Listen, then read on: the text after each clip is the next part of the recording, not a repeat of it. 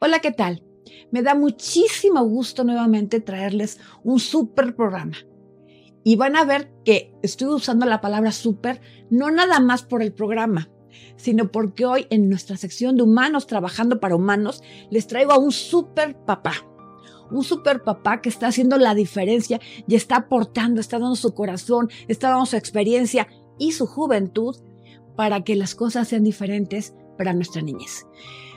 Quizá de momento piensen que nuestro tema y, su tema de mi amigo y el tema de Sonia no tienen mucho que ver, pero ya van a ver durante el transcurso de la plática que convergen, que se entrelazan y tienen mucho que ver una cosa con la otra, ¿no? Eh, les cuento que este joven que tengo a mi lado eh, ha estado trabajando en redes sociales, porque sí sabemos que hoy en día es la forma más viable de comunicarnos con temas muy diferentes. Y desde su nombre, Super Papá, nos está dando un mensaje muy positivo que probablemente está incidiendo en la mentalidad de muchos otros papás y de muchas otras mamás y de muchos otros humanos. Entonces, ya sin mayor preámbulo, les quiero presentar a mi querido amigo Juan Carlos Gutiérrez, ese es su nombre de pila. Este, y bueno, vamos a empezar por el principio porque yo quisiera que fueras tú, Juan Carlos, el que se presentara, que nos dijeras quién eres, o sea, así en, en grandes rasgos, quién es Juan Carlos, quién es Super Papá. Bueno, antes que nada, muchísimas gracias por la invitación y por la introducción tan bonita, ¿no? Y bueno, les platico, yo soy eh, padre de dos niñas, eh, soy esposo hace casi cinco años, estoy felizmente casado, creo que hoy en día ya es necesario especificarlo, y además soy empresario, llevo muchos años ya trabajando con niños en el deporte y en la educación, y pues fue tanto en mi casa como en, como en mi vida profesional que empecé a ser consciente del, del camino que está tomando la sociedad, que es tan preocupante, ¿no? Estamos perdiendo no solamente tiempo de calidad con nuestros hijos, sino también valores, ¿no? Esos valores que, que le dieron forma a nuestra civilización, que es la familia, el matrimonio, el amor, el respeto, la salud, el deporte, están a punto de colapsar, ¿no? Y yo siempre, siempre digo que la mayor inspiración la encontré en mis hijas, ¿no? Yo dije, ¿con quién se van a casar? ¿no? En 20 años ya no va a haber hombres, lo digo con toda humildad, pero hombres de valores como yo, como, como los pocos que quedamos, ¿no? Hemos perdido muchísimos valores y para mí sería muy triste ver que mis hijas terminan con un hombre eh, que las lastime, que las, que las humille. Y pues bueno, la tendencia es que este tipo de hombres como el que yo represento está en riesgo de extinguirse, ¿no? Entonces, pues no, no me pienso quedar de brazos cruzados, ¿no? Hay que luchar, es, es literalmente esto es una guerra porque están atacando a nuestros niños, a nuestros jóvenes, a nuestros adolescentes y a nuestros adultos por todos los flancos, ¿no? No solamente quieren separar a las familias, sino que quieren convertirnos en la peor versión de nosotros mismos. ¿Por qué? Porque esa versión es un gran paciente, es un gran consumidor. Entonces, pues creo que tenemos que ya ponernos en acción, ¿no? Hacer esta comunidad de superpapás que yo estoy construyendo para literalmente salvar el mundo, ¿no?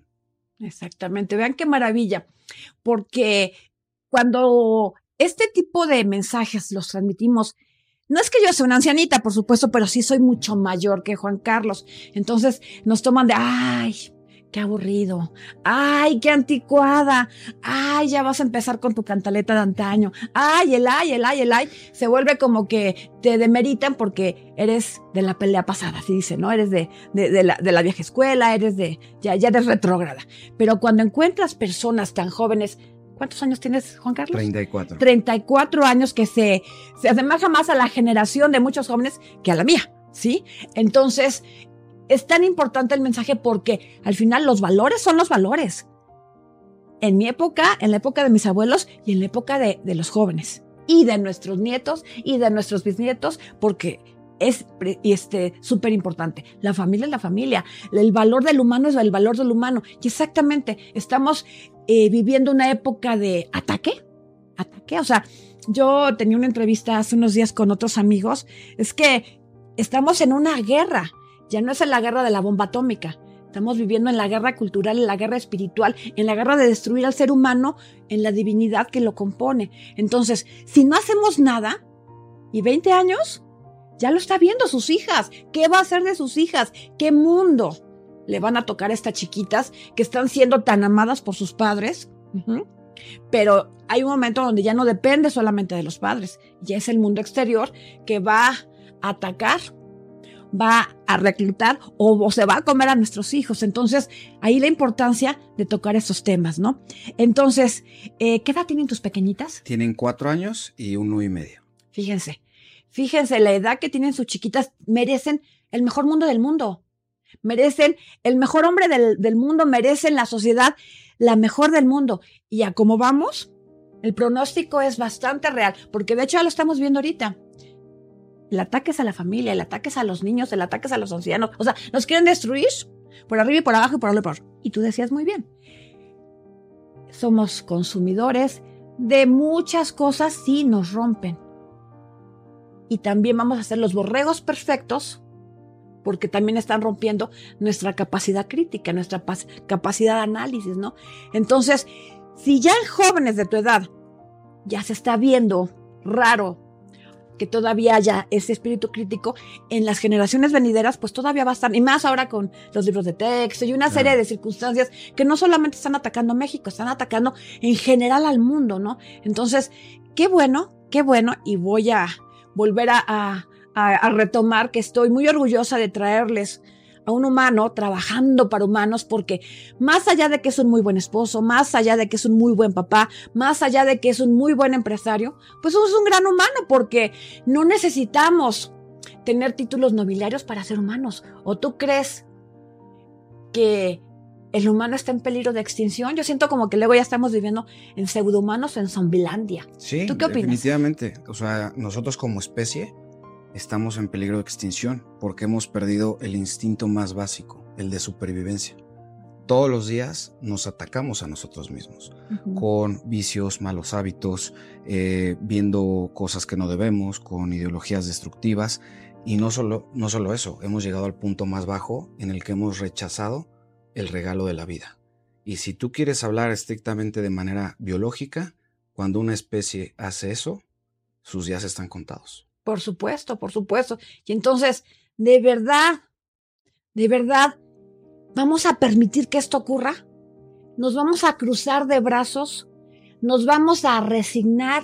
¿Nos vamos a, derrotar? Pues creo que no. O sea, Juan Carlos desde su trinchera, con sus talentos y desde sus capacidades, está haciendo lo propio. Sonia está haciendo lo propio. Y así sé de muchos otros humanos que están haciendo lo propio. Aquí el detalle es que muchos se quedan callados. ¿Verdad? O sea, se dejan comer por el ambiente, se dejan como que arrastrar por la marea. ¿Por qué crees que es esto? Pues mira, te quiero ser muy... Porque no todos son malos, ¿no? O sea, yo creo que somos más los buenos, ¿no? Pero sí veo que hay una corriente que se está rezando a la mayor parte del mundo. No sé si seamos más los buenos, eso es... Eso o sea, ¿sí lo dudas ya? Sinceramente sí. Pero la realidad es que los buenos trabajamos mucho más, ¿no? Por cada por cada dos malos, yo creo que, y quiero cambiarlo, no decir malos, sino decir apáticos, ¿no? que simplemente no son conscientes, no son conscientes de, del grave peligro en el que estamos. ¿no? La gente apática sí son mayoría, la gente que somos conscientes de esto, somos muchos menos, pero trabajamos muy duro, ¿no? Entonces, creo que nuestro mensaje, inevitablemente, al ser tan bueno, ser tan positivo, va a empezar a despertar a esas personas que, están siendo también atacadas por la mediocridad, por la apatía, por la falta de interés. Creo que como personas ya hemos dado muchas batallas por perdidas, ¿no? Entonces, creo que si nosotros seguimos por este camino, vamos a terminar de despertar a la sociedad, ¿no? el, el, por, qué, por qué me llamo superpapá en las redes, pues no viene de que yo sea el papá perfecto, ¿no? Realmente el origen de esto es que yo quiero crear una comunidad de superpapás y un superpapá es el que está presente física y emocionalmente, que es un hombre de valores, un gran ejemplo para los niños. No hablo de la perfección, no de no, de no equivocarse. Hablo del interés de mejorar, de reconocer tus errores, de reconstruirte a ti mismo primero como hombre, después como, como esposo y por último como papá. No creo que son dos pasos previos antes de ser un gran padre. ¿no? Entonces la idea era sumar más hombres a esta comunidad de superpapás, ¿no? Y, y mi usuario eh, en, redes es superpapá01, guion bajo superpapá01. O sea, ya, para que lo vayan siguiendo. Que yo era el, pues el fundador, ¿no? El 01. No es que yo me, me crea un superpapá, sino que era el primer fundador, el primer miembro de esta comunidad de superpapás. Y sinceramente están despertando muchos, ¿no? Recibo sí, porque tu mensaje es poderoso, ¿eh? Gracias, te agradezco mucho y sinceramente ha tenido una, un recibimiento que, que, me, que me da muchísimo orgullo, ¿no? Llevo apenas tres meses en esto y pues desde esta entrevista, ¿no? Ya me están invitando a, llevar mi mensaje más allá, eh, los comentarios que recibo, las muestras de cariño. Siempre le digo a mi esposa, le digo, no te preocupes, estamos blindados. Si vieras la cantidad de bendiciones que todos los días me mandan, híjole, o sea, no hay manera de abandonar una lucha cuando recibes esas muestras de cariño. Porque de alguna manera esos apáticos o esos silenciosos o esos que están como que a la mitad, o sea, no soy ni de aquí ni soy de allá, ni soy de los que está luchando, pero tampoco soy de los que está destruyendo, me, quedo a la mitad, ¿no? También tienen esa necesidad de nutrirse de otros mensajes, porque quizá sí creen en todos tus valores, sí creen en todos mis valores, sí creen que las cosas son diferentes, que pueden llegar a ser mejor, pero no tienen ese ese liderazgo o no tienen esa, ese empuje y tú les estás dando el empujoncito, les estás dando ese, esa, esa, les estás abriendo esa puerta para que se sumen a lo que además necesitan nutrirse. Claro. ¿Verdad? ¿Verdad? O sea, justamente eh, yo veo que cada día tienes o sea, eh, yo sé que él no lo hace por likes, no lo hace por reconocimiento social, no lo hace por volverse la estrellita o el influencer de, moda, de ¿no? De hecho, no me gusta la palabra. No, claro, pero pues estamos en estos tiempos, ¿no? Es el, es el influencer. O, escuchaba el otro día uno que me daba risa porque exactamente son de forma, o sea, jugando con la palabra influencer. Desinfluencers. Desinfluencer, o sea, te están llevando al abismo en lugar de llevarte al cielo, ¿no? Entonces, yo sé que no lo hace por eso. Sin embargo, yo que ya tengo un ratito de estarlo siguiendo y conociendo, y, además, el primer mensaje que me llegó, dije, wow, qué poderoso mensaje. Yo tengo que saber más de, de este super papá, ¿no? Veo que va creciendo la comunidad, va creciendo. A ver, háblanos de esta gente que todavía cree, que todavía aun cuando no se atreve a hacer tanto, todavía se está aferrando, así como una tablita de salvación, a que las cosas pueden ser diferentes. A cómo se ve la tendencia, claro está, ¿no? Háblanos. Mira, somos ya casi al día de hoy. Casi entre todas tus redes. Entre todas las redes somos ya casi 80 mil superpapás. No es poca cosa, ¿no? Es, es el Estadio Azteca, ¿no? Entonces, está creciendo la comunidad porque la gente entiende estos mensajes, conecta con los mensajes. Muchas veces en esta era de los gurús digitales, luego recibes lo contrario, ¿no? Ves a alguien hablándote de paternidad y no es papá, ¿no? Ves a alguien hablándote de matrimonio y no es esposo. Y siempre lo hacen al, amparo de un título académico. Claro. Y, y eso también está mal en la sociedad. Hemos sobredimensionado los títulos académicos los títulos académicos dicen mucho de ti, pero no lo dicen todo. No, dicen si eres una persona de valores, si eres un buen padre, si eres un buen hijo, si eres un buen esposo, si eres alguien digno de confianza. Entonces también parte del mensaje en el que yo invito a reflexionar a las, a las personas y a motivarlos, también es, es abandonar estos, estas tendencias que nos han inculcado, ¿no? En decir, tú lo eres todo si tienes lo material, tú no puedes ser nadie sin un título universitario. Y sinceramente está comprobado que es falso, ¿no? O sea, no necesitas eso. Una vida llena de valores te lleva mucho más lejos que un título académico. Yo mi título académico no lo he usado para nada. Tuve la gran fortuna de tener un papá que me pagara una educación universitaria, pero yo estaría aquí de cualquier manera. Perfecto. ¿Y los valores dónde se aprenden, dónde se compran, dónde se... A ver, ¿Dónde? ¿Dónde? Mira, te voy a platicar un poquito de mi historia personal. yo, yo no conocí a mi mamá. Ella me abandonó cuando yo tenía dos años. Y la primer parte de mi infancia fue, fue maravillosa. ¿no? Yo, la, yo la pasé con mi abuelita, eh, la mamá y mi papá. Fue una, época maravillosa y la perdí alrededor de los 7, 8 años. Y a partir de eso mi infancia se volvió un infierno. ¿no? no es el tema de hoy, pero sí quiero marcarles ese contraste. Me encanta, no tu historia, porque, o sea, quiero explicar, o sea, me encanta porque vivimos en la sociedad del victimismo, ¿verdad? Ah, porque me tocó esto, ah, porque me hicieron aquello, ah, porque me pasó eso, y entonces eso me da pretexto ya para cualquier atrocidad. Para odiar. Para odiar, para odiar exactamente. Entonces, perdón que te interrumpa, o sea, ya claro, me encanta que él no permitió ser la víctima. Sí, Aun cuando pasaron muchas cosas que en otras eh, historias son este desde traumas de desarrollo hasta motivos y hasta quedarse ahí en el Sí. me corto las venas permanentemente, ¿no? Entonces, perdón que te interrumpí. Sí, y de hecho es algo de lo que no hablo. Ahorita me- se me hizo importante marcar esa diferencia porque la parte de valores me la inculcó mi abuelita, ¿no? Esa, O sea, fue tu esa, familia. esa primera, pues mucho de mi familia, pero mi abuelita, si tuviera que ser más preciso, ese recuerdo de esos pocos años que pasamos Pues le juntos. mandamos bendiciones al cielo. Sí, muchas gracias. Y pues bueno, esos años fueron suficientes para sembrar en mí estos valores tan arraigados que tengo, este, esta semilla de, de amor y de bondad que sembró en mí y que fue capaz de resistir pues los otros momentos difíciles que me, que me tocaron vivir. Pero fue de ahí, ¿no? Mi, mi lucha con los valores viene de haberlos tenido sembrados desde tan temprana edad, ¿no? A ella es a quien le agradezco ese... pues, Esos tan- cimientos. Esos cimientos Ujú. esas bases, porque lejos de lo que uno podría pensar en relación a mi mamá, que me abandonó, no le guardo ningún rencor. Mi lucha es muy cargada hacia el lado femenino, femenino, hacia el feminismo. Lucho mucho por las mujeres, porque ustedes tengan mejores esposos, mejores papás, O sea, mejores hijos. A ver, perdón, paréntesis. Dijo feminismo. Qué hermosa definición de feminismo.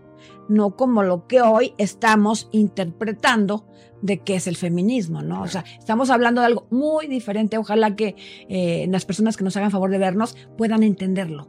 Porque desde los conceptos tenemos una mezcolanza, un, un cambio de mentalidad donde nos están deformando, ¿no? Entonces, bueno, tú luchas por las mujeres, tú luchas por todos estos valores y estas eh, cosas maravillosas que debemos de tener. O sea, tú sí eres el que, me acuerdo que a una mujer la tratas como un pétalo de una rosa. Ajá. Sí, Tú eres de, de esa, de esa mentalidad, ¿no? Sí, totalmente. Para mí es importantísimo que criemos a nuestros hijos como caballeros, ¿no? Que se les enseñe desde chiquitos, porque ve lo que te platiqué, yo aprendí estos valores muy chiquito. Entonces es muy importante que desde chiquitos trabajemos con los niños, que les enseñemos a ser niños de valores, que les enseñemos a respetar a su mamá, a sus hermanas, a sus abuelitas, que les enseñemos que a las mujeres no se les maltrata, se les quiere, se les protege.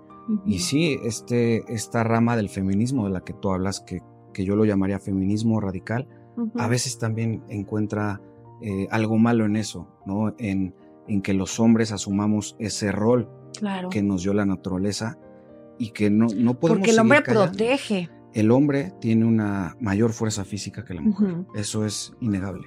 Biología pura. Es innegable. Aunque no nos guste.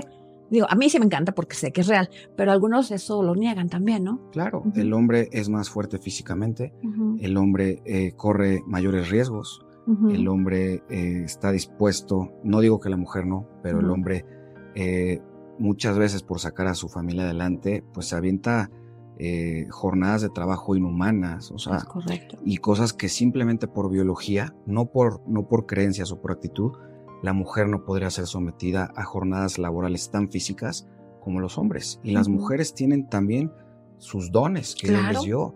Una mujer, pues estadísticamente hablando, es muy poco probable que abandone a sus hijos. En Ujú. cambio, el hombre tiene esa tendencia, ¿no? El Ujú. hombre le cuesta más trabajo asumir ese rol que la naturaleza le dio y en cambio a la mujer se le da muy fácil, ¿no? Entonces, si nosotros seguimos dividiéndonos y no logramos ver que somos las dos caras de una misma moneda, Claro. entonces por eso estamos en esta guerra sin sentido entre Sí. hombres y mujeres, en donde le enseñamos a, a las niñas que los hombres antes nos decían que era, todos éramos peligrosos, que todos éramos infieles, que todo... Y las estadísticas dicen que no estaban tan equivocadas, pero generalizar siempre es malo, ¿no? Claro. Ahora le dicen a las mujeres que somos unos inútiles, que no nos servimos para nada, que no nos necesitan.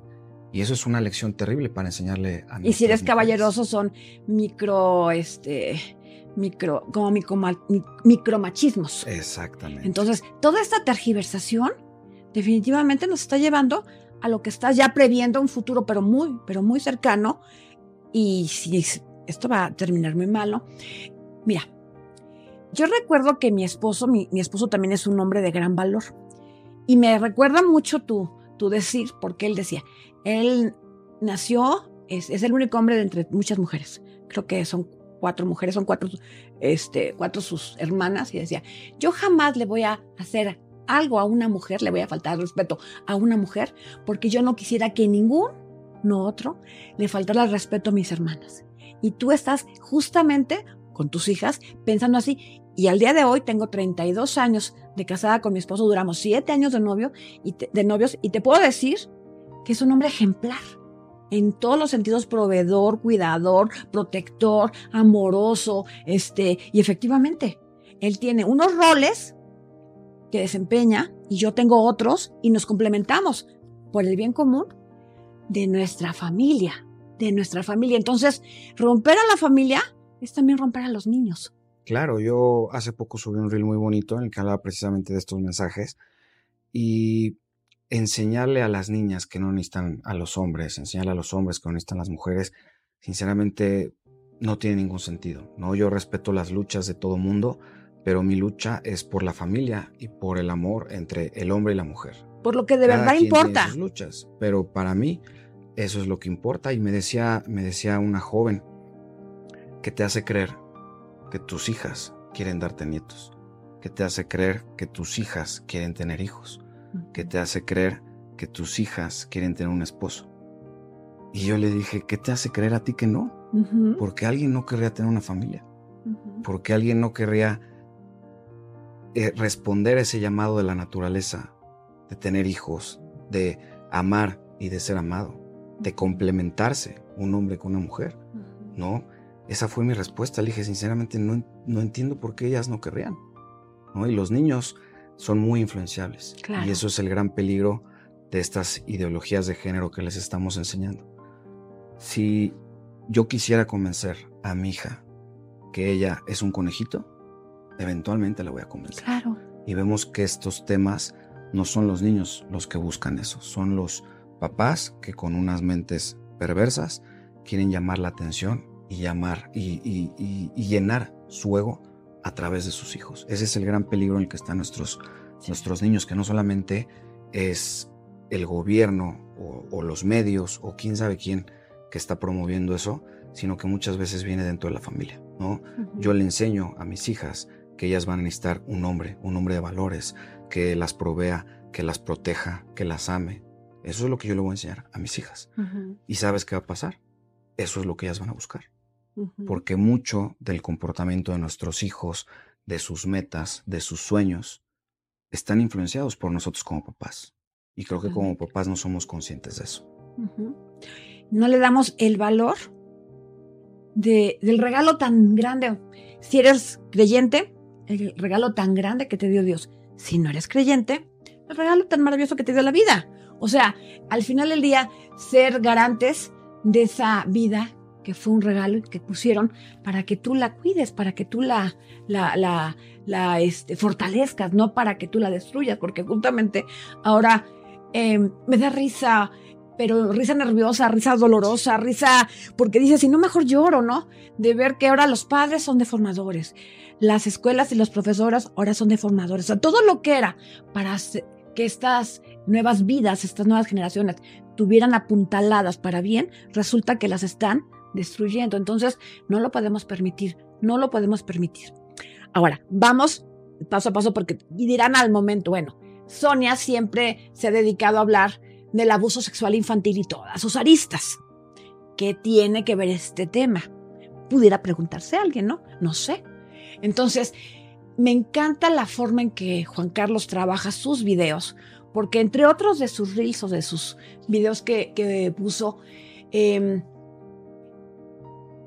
me, lo vas a explicar mejor tú porque quizá yo me hago un poco de bola. Uno de que dice, a ver, en el momento que tú estás este, dándole like o viendo videos de, porque esa es la moda hoy, ¿no?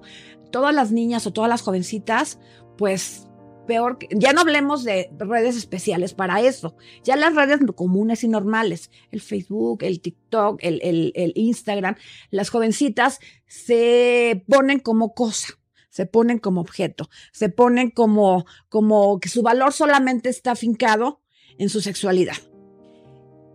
ellas se ponen de pechito. Ahorita vamos a analizar cuáles pudieran ser esas causas. Pero aparte hay un grupo, que es el que ve, que es el público, que es que fomenta, que premia, que aplaude, que, que, hace que esto les, le, le, distorsione más su percepción de sí misma y la, y la, y la lleve más al abismo, al infierno, yo le diría, ¿no? Entonces yo me acuerdo que hace un video de, este, mientras tú le estás dando el like al hijo de otro, te va a gustar que le den a tus hijas. Entonces, cuéntanos, porque yo creo que me hace un poco de bola. Cuéntanos sobre este video que me pareció sumamente poderoso y ahí yo quiero, a partir de lo que tú me vas a contar ahorita, ir desmenuzando para que vean cómo se tiene que ver una cosa con la otra. Claro, mira, vamos a dejar el tema de, del, del video de la pornografía y de la trata para el segundo paso. Exacto. Y vamos a empezar con el de las redes sociales, ¿no? En este reel de las redes sociales yo hablaba de que las redes sociales pueden ser un arma de construcción o de destrucción masiva, ¿no? Están también muy satanizadas las redes sociales, ¿no? Y te puedo decir que yo encontré ahí un lugar de construcción masiva, ¿no? Yo empecé a seguir eh, cuentas de salud, de deportes, de matrimonio, de paternidad, de filosofía, de masculinidad positiva. Y, te puedo decir que quizás no estaría en, en, donde estoy, porque a pesar de que tenía los valores muy bien cimentados, esa acción es más difícil de llevar a cabo. Yo encontré en las redes ese... Esa nutrición. Ese toque final que me faltaba para atreverme a, hacer esto, ¿no?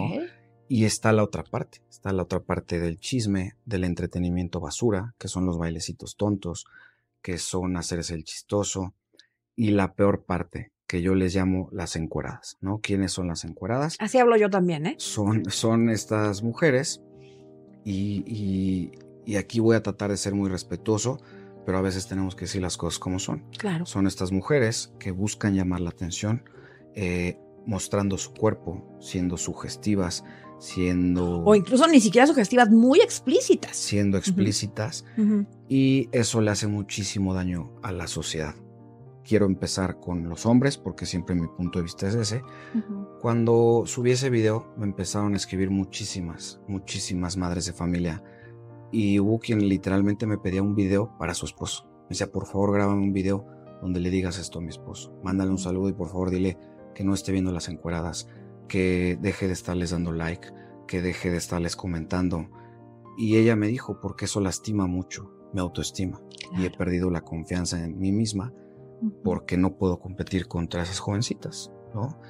Y yo le dije algo que, que, que vale la pena compartir. Le dije, sí, el daño que te hacen a ti es terrible pero los hombres no se dan cuenta de que el peor daño se lo llevan ellos, porque están destruyendo su autoestima, están destruyendo su masculinidad, están destruyendo su hombría. ¿A cambio de qué? De una ilusión, en donde ellos nunca van a estar. Claro. Nunca van a estar ahí y, y viven eh, recibiendo este tipo de estímulos, que son estímulos rápidos, son como las drogas, son estímulos muy breves que ellos están ahí comentando y les mandan obscenidades.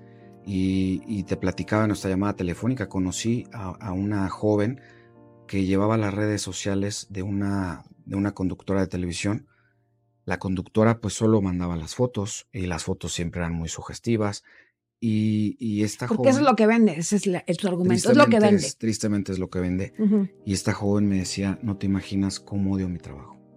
Todos los días tengo que levantarme y borrar mensajes sexuales, eh, fotos sexuales, videos de hombres haciendo atrocidades y todo se lo mandan a esta persona, ¿no?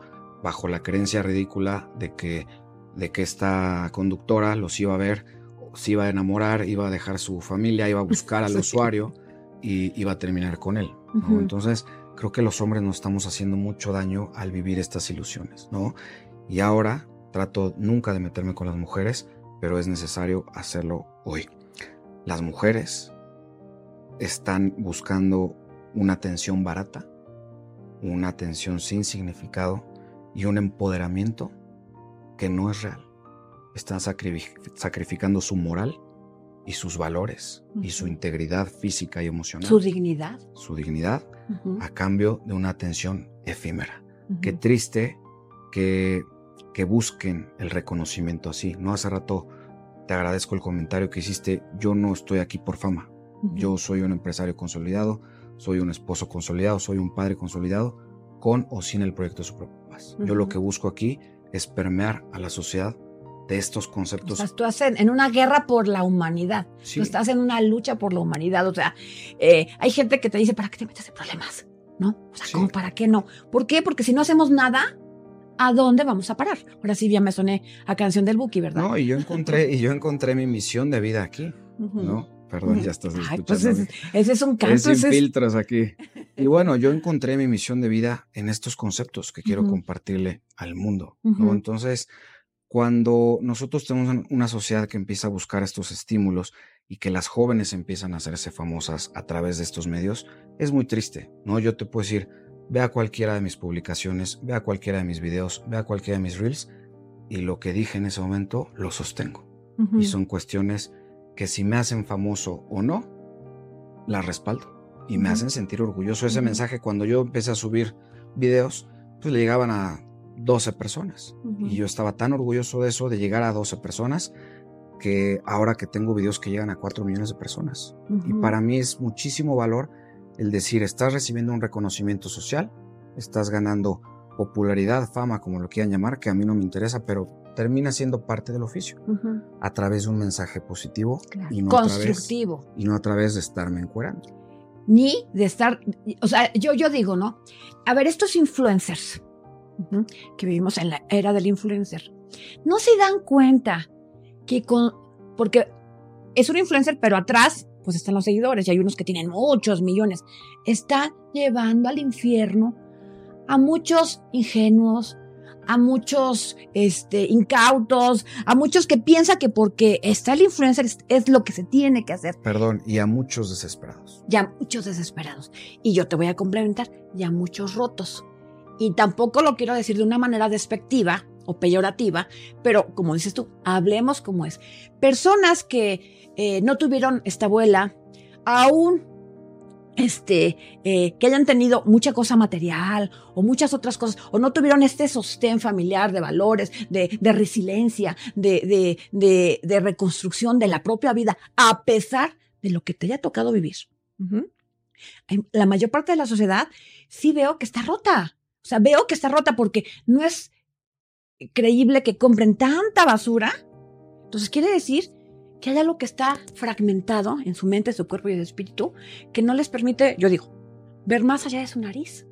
Entonces, toda esta gente que, que y te voy a poner un ejemplo que siempre lo saco en las entrevistas, eh, en el abuso sexual infantil resulta que la gente literal, literal, se rompe, se fragmenta, se, se, se, se desconfigura. O sea, quedan muchísimas eh, partes de tu vida deshechas. Entonces, reacomodar ese rompecabezas o pegar esas piezas cuesta mucho trabajo, ¿no? Entonces alguien me decía que vivió cosas terribles. No le quito su dolor ni le quito que, que, que pues bueno, sí, tienes razón, ¿no? Que él vivía con el 1% de vida contra el otro 99 muerto que sentía que lo arrastraba, porque habían pasado muchísimas cosas, ¿no? Pero con ese 1% se estaba aferrando a vivir. Pero si para aferrarte a vivir tú sigues el ejemplo de alguien que va a tratar de aniquilar, consciente o inconsciente, porque sé que muchos, algunos quizá no lo hacen, este, con la maldad, por la maldad, ¿no? Quizá nada más por cegar, por dejarte llevar por la corriente. Entonces, que ese 1% tú seas el que le da la patadita para que se vaya, ya se me cayó el lente, para que se vaya al infierno, me parece que, que yo no podré vivir en paz. Saber que yo contribuí para que otro, aunque no me entere, pero sabemos que así son las redes sociales, que así es el mundo de las influencias. Entonces, es muy importante lo que le estás diciendo. O sea, yo contribuyo a que si tienes solo el 1%, pues ya que tengas el 2 y tengas el 3, y así vayas recuperando pedacitos de esta vida, que vale mucho vivir, para que tengas una vida plena porque al final estas personas tampoco tienen una vida plena. Yo veo a las encueradas que ponen, me amo muchísimo. Y lo único que sacan de su gran amor que se tienen, no voy a usar la palabra que se debe usar, nada más su trasero. Ponen su trasero de este tamaño en la foto y, y eh, te quieres muchísimo por eso. Perdóname, no te quieres. Y te voy a dar una, una, una de las cosas que yo veo, a ver si tú la, la compartes o no, ¿Y por qué quiero que vean dónde está la convergencia entre el tema que él está desarrollando, valores, crecimiento, eh, eh, inspiración, todo eso, porque resulta que en el abuso sexual infantil, que tenemos desgraciadamente el número uno en México, están depredando sexualmente a nuestros niños, desde las familias, desde las instituciones educativas, y así nos podemos ir hasta lo macro, incluso por leyes que ya se están implementando desde los gobiernos. Vean cómo está Canadá, vean cómo está España. Ya en México tenemos una Olga Sánchez Cordero que dice que los niños tienen que vivir su sexualidad porque son sus derechos sexuales. Un niño de 5 años, un niño de 3, una, niña de 9, una niña de 12. Perdón, eso es corrupción de menores. Aunque haya sus leyes que se oyen bonitas, este, perdón, eso es corrupción de menores, eso es abuso sexual infantil. Bueno, ¿a qué quiero llegar? ¿Sí? Que con el abuso sexual infantil, una de las secuelas que queda, casi a todos, casi a todos, como los trataron como un pedazo de carne, los trataron como un objeto, se les introyecta la idea de que ellos solo son un objeto y solo valen por su sexualidad, solo valen por eso. Y entonces, ¿qué es lo que tienen para dar al mundo? Pues solo eso, un pedazo de carne, un objeto, su sexualidad. Entonces, a mí me preocupa mucho porque por un lado veo quizá las secuelas del abuso sexual en todas estas chicas. Creo que son más chicas que chicos, pero también he visto fotos y, redes sociales de chicos perniciosas, perniciosas. Pero creo que va por más por las niñas, porque además también el porcentaje es mayor de niñas abusadas que de niños, aunque no creas que hay tanta diferencia entre, entre niña y niño en cuanto al abuso sexual infantil. Eso es por un lado. Por otro lado, están las redes de trata, que ya vamos a llegar a ese punto, ¿sí? Donde te están poniendo de carne de cañón a un gancho para capturarte también a ti. Por otro lado está que todo va de la mano, la pornografía. ¿Para qué? Para volverte un adicto. Entonces están poniendo los ganchos para que tú mueras el anzuelo. Ya no estamos hablando de, la, de, la, este, de la dark web o, de estas redes todavía más profundas, ¿no? Estamos hablando de lo normalito que todos consumimos, ¿sí? Entonces, para que te vayan llevando, te vayan llevando, te vayan llevando, ¿ok? Y por otro, cuando ya atraparon o ya volvieron adicto a una persona, pues les empiezan a dar más y más. Entonces necesitas de más y más y más y más y más. Y va a llegar un punto que se te va a tergiversar tanto, tanto, tanto, tanto tu mente, tu, tu, tu o sea, hasta desconfigura el cerebro. Hay estudios neurocientíficos donde la pornografía causa un daño casi irreversible en el cerebro y va de menos a más, va creciendo, ¿no? Entonces va a llegar un punto que esos que empezaron dándole like a una encuerada se pueden convertir hasta en abusadores de sus hijos porque así va subiendo la pornografía y así va subiendo la trata. Entonces, por favor, yendo por, por y, ya termino para que tú desarrolles lo que tú tengas que desarrollar. Si es una joven que fue abusada en su infancia, nosotros estamos contribuyendo con nuestro like, con nuestro comentario, con nuestras fotos y nuestros mensajes privados indecentes. ¿A qué? A volver a abusar a esta joven es otro tipo de abuso sexual. No es con contacto, porque como bien dice Juan Carlos, difícilmente vas a llegar a esa chica. Difícilmente vas a llegar a esa chica. Y menos si está en otro país. Bueno. Entonces, te estás convirtiendo en un abusador pasivo. Estás perpetuando a que esta joven siga siendo víctima. Eso vamos a quedarnos en el primer paso. En el segundo paso, si son redes de trata, saben todo lo que les están haciendo a estas chicas que por su voluntad, por su decisión, están haciendo eso, es un sufrimiento terrible, terrible que incluso puede llegar hasta la muerte. Y si nos vamos a la pornografía, es exactamente, sigue la ruta del dolor, sigue el camino de la depredación. ¿Te quieres convertir solo porque estás jugando a ver viejas encueradas en las redes sociales en un depredador más? Porque va de menos, va creciendo va creciendo. Entonces, cierro la idea y voy a, este, a dejar que Juan Carlos hable. Y por otro lado, está el grupo de estas niñas, de estas jóvenes, de estas, yo digo que, pues sin criterio, ¿no? Ah, porque fulanita lo hace, pues yo también. O sea, no tienen todos estos, estos factores, tienen nada más el, el factor de que se dejan influenciar. Y entonces se ponen en bandeja de plata para perder su dignidad pero también para que sean captadas por las redes. Y entonces entramos a las ligas mayores de depredación. Entonces, bueno, ya expuse mi idea. ¿Tú qué opinas? ¿En qué crees que estoy equivocada o, crees que tengo algunas cosas de razón? No, tienes tu, razón. Tu visión desde super papá, desde gente joven, desde la parte este, masculina. Tienes razón en todo, ¿no? Yo comparto la idea, precisamente quería dejar mi segundo reel al lado para llegar a este tema, porque habla de eso, habla de lo que yo le llamo el monstruo de mil cabezas, ¿no? Es el monstruo que va desde ese comentario imprudente hasta esa foto imprudente y termina en el tráfico sexual infantil, en el tráfico sexual, en la prostitución, en la pornografía, en la pornografía infantil. Es un monstruo de mil cabezas y tú sin saberlo, sin dimensionar el que tú estés como tonto dándole like a una encuerada, alimenta a ese monstruo, porque al final de cuentas lo que busca es convertirte en un adicto y después tiene toda una gama de productos para ti. ¿no? En ese reel yo le decía a los papás, ¿te gustaría ver a tu hija en esta situación? Y salía una imagen de una, de una mujer que está bailando en un club exótico, rodeada de mujeres, de hombres, perdón, diciéndole imprudencias, aventándoles billetes.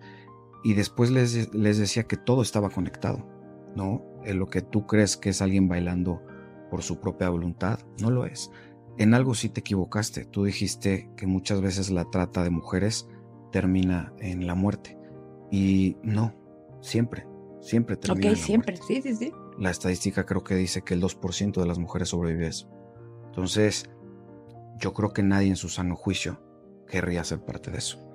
Pero cuando una adicción ataca al cerebro, destruye su criterio y destruye su capacidad de raciocinio.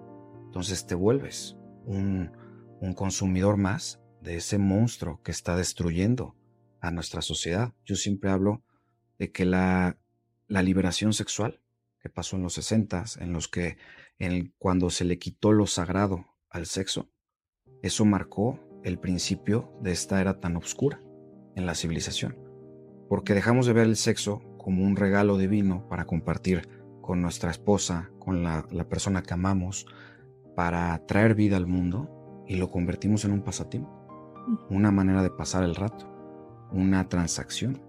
Y eso le abrió la puerta a todo esto que acabamos de platicar. Si eso no hubiera pasado, no tendríamos ahorita jóvenes tan frustrados por tener contacto sexual desde tan jóvenes. Tenemos niños de 12 años capaces de violar. ¿Por qué? Porque la sociedad los ha bombardeado. No, déjame decirte que he encontrado noticias donde los niños de 6 años ya están violando a sus compañeritas incluso dentro del salón. Todavía no lo he encontrado en las noticias de México, pero en Inglaterra, en Canadá, está ocurriendo ya como una práctica normal. Niños de seis años, ¿dónde podrías haberlo imaginado antes? Y además de forma tumultuosa. O sea, se unen varios niñitos para no me puedo explicar cómo, pero pues, siempre hay forma de, de, agredir sexualmente a alguien. Hay muchas formas, porque normalmente como que también nos quedamos rígidos, que no, es la única forma. No, no, no, hay muchas formas. Entonces, estamos pervirtiendo todo lo que es sagrado a través de un placer que nos inventaron, que, que, es el instinto, es que, que no, no, o sea, hay muchos mitos y mira, perdón que te interrumpa. Sí, sí, complementame, complementame, complementame. sé hacia dónde vas y hay este mito de que son nuestros impulsos, ¿no? Y los seres humanos tenemos muchos impulsos y todos ellos son controlables. El problema es que estamos creando una sociedad que se aleja de las virtudes, de los valores, del control de las emociones y se está yendo hacia la gratificación instantánea a cualquier costo. Porque, ¿qué pasa, por ejemplo, con las aplicaciones de citas? Los jóvenes desesperados por tener un poco, ni siquiera de ese placer que da el sexo, un poco de ese calor humano, un poco de esa compañía que no están logrando tener en la vida real, van y lo buscan ahí. ¿Y qué pasa? Por unos minutos de, de apagar ese dolor, terminan alimentándolo. Porque cuando terminan al día siguiente, más vacíos, se sienten peor y tienen que volver a repetir el ciclo. Para mí hay cosas que deberían de estar prohibidas. Tú dijiste ahorita un ejemplo muy claro, invitar a los niños a disfrutar de su sexualidad. Creo que es algo muy difícil de explicar cómo llegaron a ese razonamiento. Y yo he llegado a la conclusión de que el mal existe en este mundo. Quiero eh, que sí, yo, yo, mira, yo estoy más que segura, o sea, y hablando, el, acaban de hacerme una entrevista para un canal de España y, la titulan, ¿por qué Satanás está detrás? ¿Por, qué quiere a los niños? O sea, es literal, es real. Sé que muchos jóvenes no lo creen porque como nos lo han puesto tan ficticio y tan, tan cool en las películas, ay, eso es ciencia ficción. No, el mal existe y nos está, este, ahorita pareciera que está en, en, el control y que nos está ganando. Está luchando por el control, quieren llamarle Satanás, quieren llamarle como quieran. Sí, ustedes pónganle el nombre. Pero existe. Es una realidad innegable que el mal existe en este mundo y que definitivamente está ganando la batalla. Pero mientras existamos personas como tú y como yo dispuestos a luchar, no va a poder ganar. y nos toca destruir el trabajo de mucho tiempo, ¿no? Lleva mucho tiempo. Y también te va a costar pagar algunos precios, porque va a haber un punto donde te van a querer este, incluso hasta sacar de un núcleo, incluso familiar, por estar defendiendo los valores, por estar defendiendo la dignidad, por estar defendiendo la virtud. Pero el, bien siempre va a triunfar, ¿no? Tenemos que estar tranquilos con eso.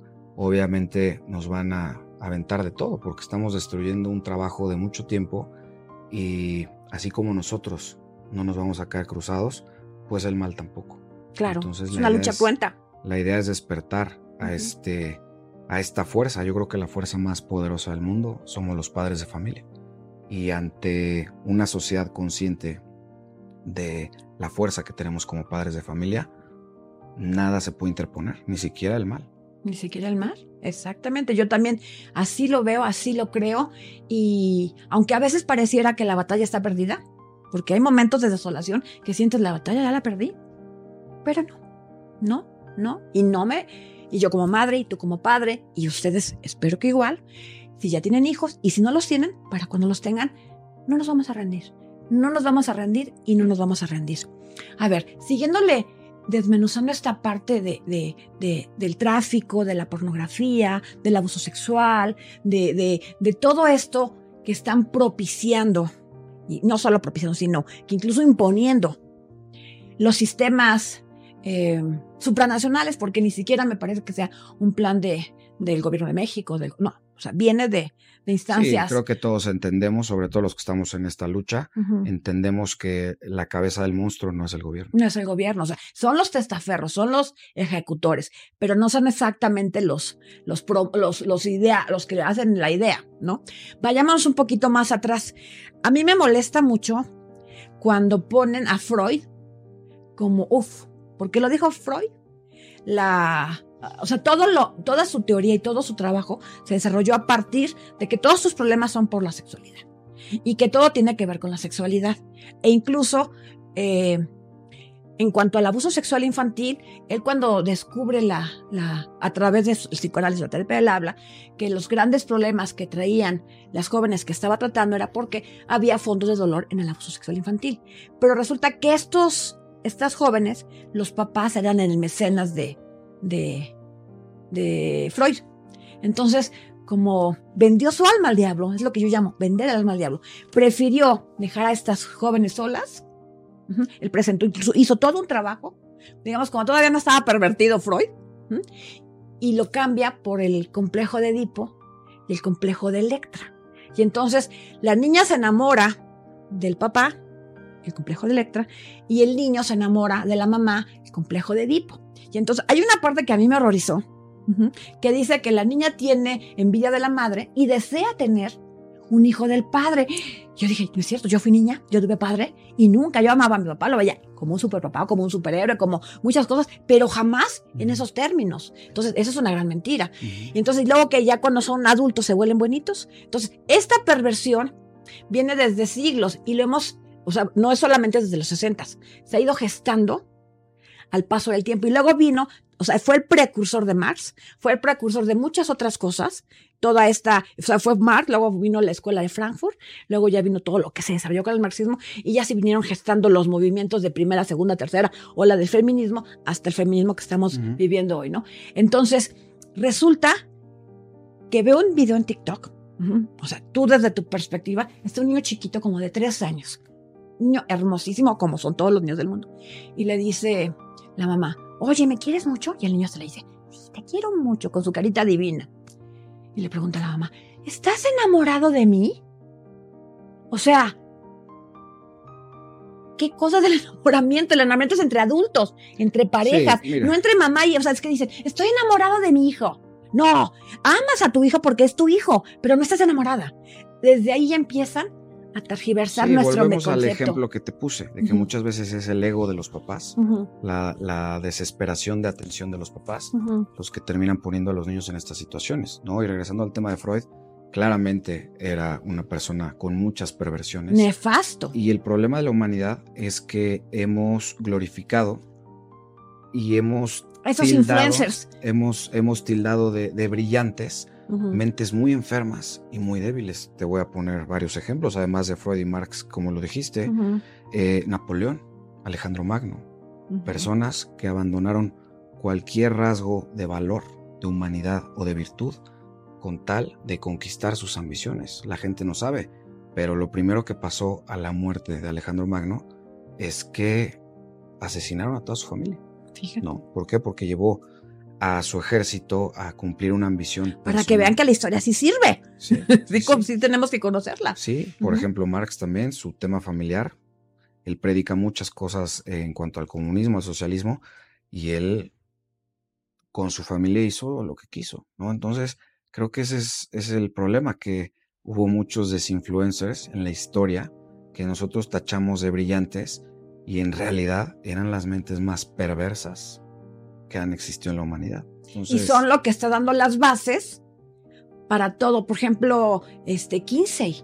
Sí, sabes que fue un sexólogo que ni siquiera sexólogo, o sea, autonombró, tenía otra profesión y fundamentó un estudio del placer sexual de los niños, porque según lo comprobó, contrató un montón de pedófilos para abusar, violar a los niños y ver según él cómo reaccionaba su mente. Y lo pusieron como esa es la base de los derechos sexuales, como dice Irene Montero en España, de las niñas, los niños y las niñas.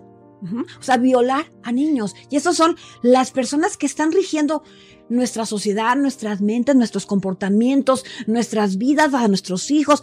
Por Dios, estudiemos, veamos qué perversión hay detrás y sobre todo la ruta del dolor. Yo siempre les digo, la, así como yo vi, por eso me vi un, documental que era la ruta de, del dolor de la cocaína. O sea, todo lo que hay para que... Todo el camino. Todo toda esa ruta, todo lo que sufrió, cuánta gente murió. O sea, yo creo que conociendo eso, ya no te puedes meter nada más porque tu amiguito te regaló una grapita de coca, ¿no? Yo creo que ya no puedes porque no es solamente tu placer instantáneo o, tu, o tu, anestesia, porque más bien es tu, anestesia instantánea, sino que estás contribuyendo, te estás volviendo cómplice y parte de toda esa ruta del dolor. Es lo mismo que está ocurriendo ahorita con estos desinfluencers, con estas redes sociales, con estas jovencitas, con, con estas encueradas, con estos hombres que dan likes están contribuyendo a una ruta del dolor donde para adelante hay mucho dolor, pero también para atrás ya hubo mucho dolor. Entonces nos estamos convirtiendo en una sociedad depredadora, ¿no? No solamente matamos a nuestros hijos en nuestro vientre, no solamente violamos a nuestros niños, estamos destruyendo lo sagrado en nosotros y lo sagrado en los demás. Entonces, ¿de qué lado quieres estar? ¿De qué lado está Juan Carlos? Definitivamente del lado de, de la virtud y de, y de la de la transformación, de la construcción, ¿no? Qué bonito lo defines porque la mayor parte de los jóvenes no lo entienden. Se dejan llevar por las modas cool. ¿Qué cosa es ser cool en esta sociedad que estamos viviendo? ¿Qué es ser una persona cool? Una persona de pues mente abierta. Pues mira, a mí me gustaría que ser cool significara ser un hombre virtuoso y de valores. Pero ser cool no significa eso ahorita. Ahorita significa eh, drogas, significa promiscuidad, significa apatía, ¿no? Y cosas tan que parecerían tan efímeras como los videojuegos, pero tenemos un gran sector de los hombres desde muy temprana edad hasta una edad muy avanzada que están pasando sus tardes jugando videojuegos, cuando podrían estar pasando tiempo con su familia o construyéndose a sí mismos de una manera positiva a través del ejercicio, de la lectura, de la reflexión, de la filosofía. Un hombre que se quiere transformar a sí mismo puede hacerlo en 24 horas. Todo es una cuestión de mentalidad, de entender, de definir cuáles son tus valores. ¿Quieres resultados inmediatos?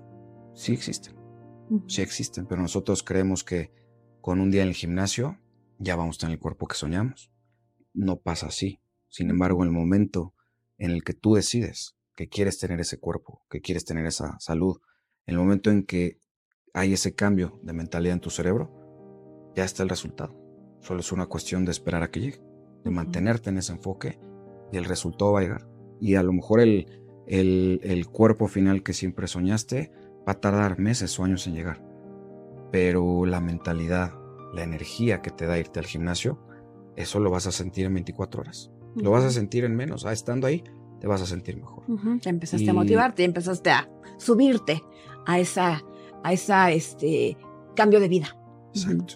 Y eso no lo entienden los jóvenes, ¿no? Creo que ser cool hoy en día para los jóvenes es obtener esa satisfacción inmediata en un like, en un video pornográfico, en el alcohol, en las drogas, en, las violaciones, ¿no?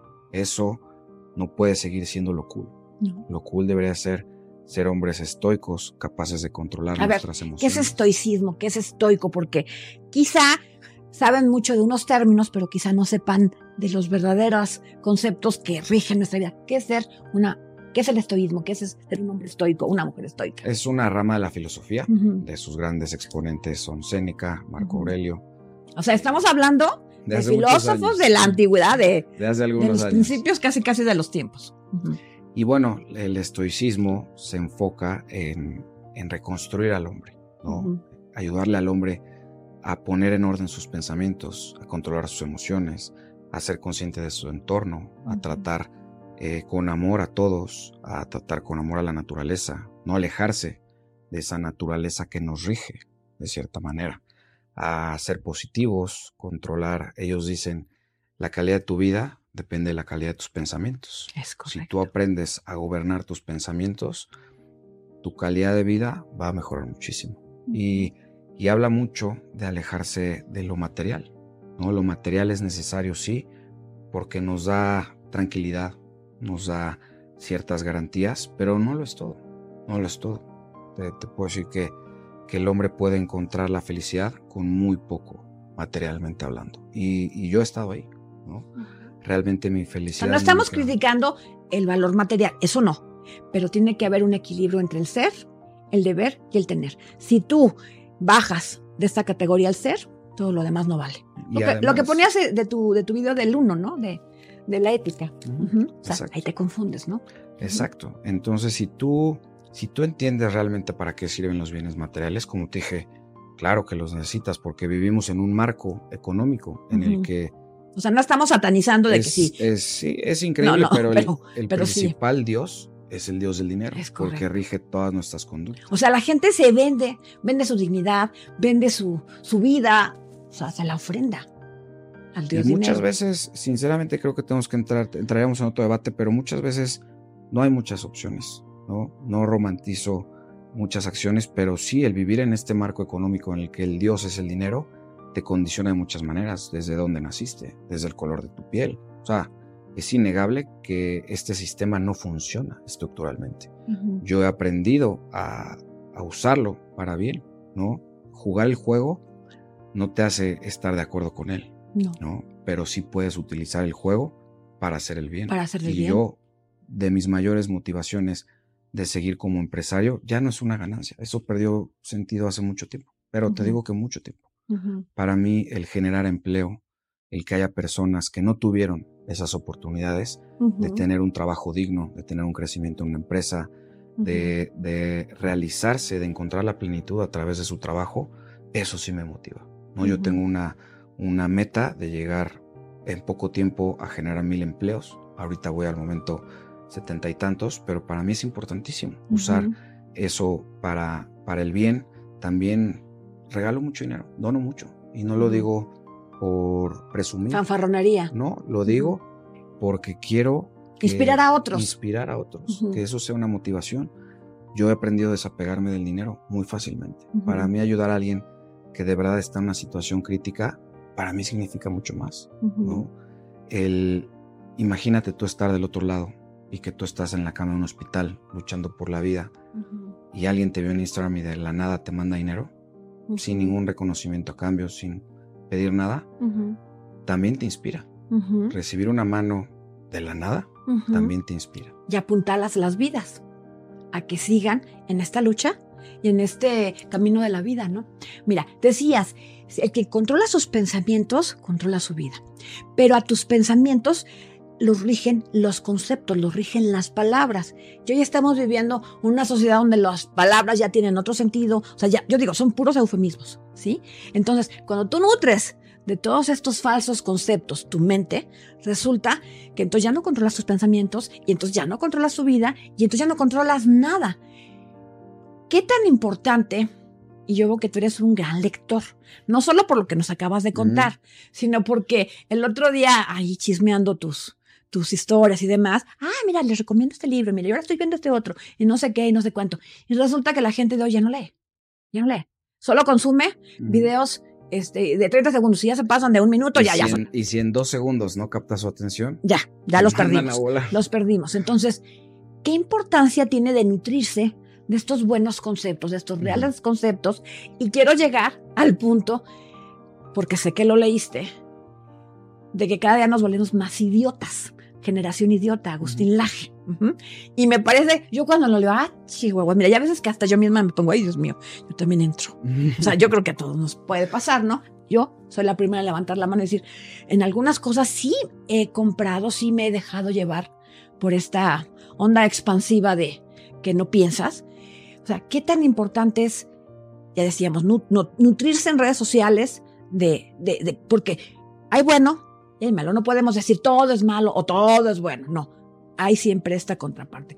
¿Qué tan importante es leer? ¿Qué tan importante es llenar tu mente de conceptos que son verdaderos, que son reales y que son importantes para este desarrollo personal, familiar y de sociedad? Te diría que es lo más importante. ¿no? me, ganaste lo que te iba a decir, porque te iba a decir, hay un antídoto ante todo eso malo que, estabas diciendo, es la lectura. ¿no? Yo te puedo decir que si algo marcó mi vida también es la lectura. ¿no? La lectura es un, es un regalo que heredé de uno de mis tíos que me empezó a, fomentar mucho la lectura. Y te estoy hablando de hace cuatro años, no te estoy hablando de mi niñez, ¿no? Hace cuatro O sea, antes no leías. Leía lo normal, ¿no? Yo creo que hubo oh, años. Para que, vean que siempre se puede. Sí, sí, un mensaje claro es ese. Empieza hoy, no importa si tienes 80 años, empieza. Convierte en un estoico, en un lector, en alguien que come saludable y y vas a ser pleno.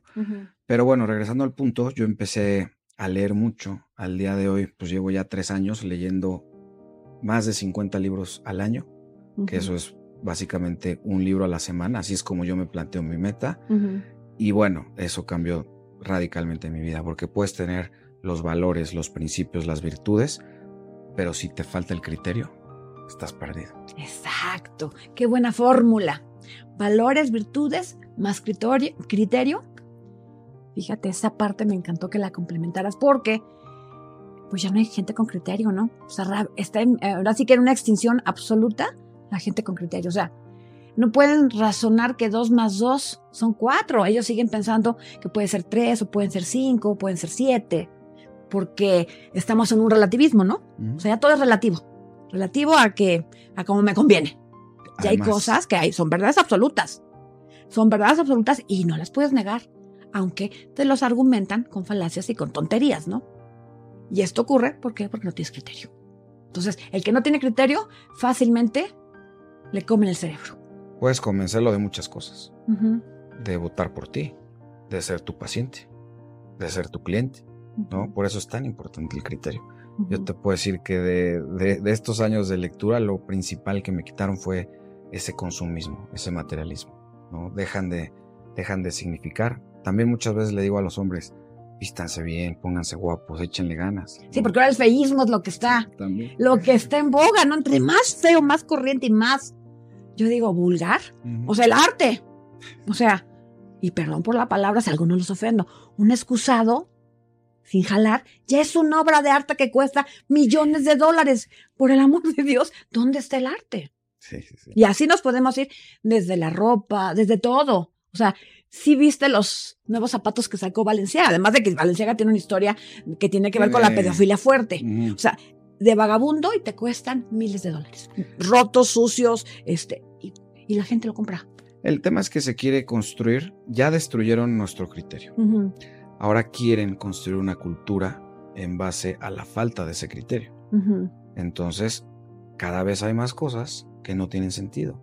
Para las personas que tenemos criterio, lo vemos como un sinsentido. Exacto. Pero las personas que no tienen criterio, para ellos estos conceptos no son claros. ¿eh? No, no, no, no. No ven. O sea, eso es lo cool. Comprar sus tenis de Valenciaga y pueden hasta sacrificar cualquier cosa para tener el tenis de marca de Valenciaga roto y enlodado y por el amor de Dios, ¿en qué estamos basando nuestra vida? porque además hay una gran diferencia entre vestirte de esa manera, como un tonto, y vestirte bien. ¿No? Yo Exacto. siempre le digo a los hombres, vístanse bien. Hoy vine bien vestido, le echo ganas, me peino.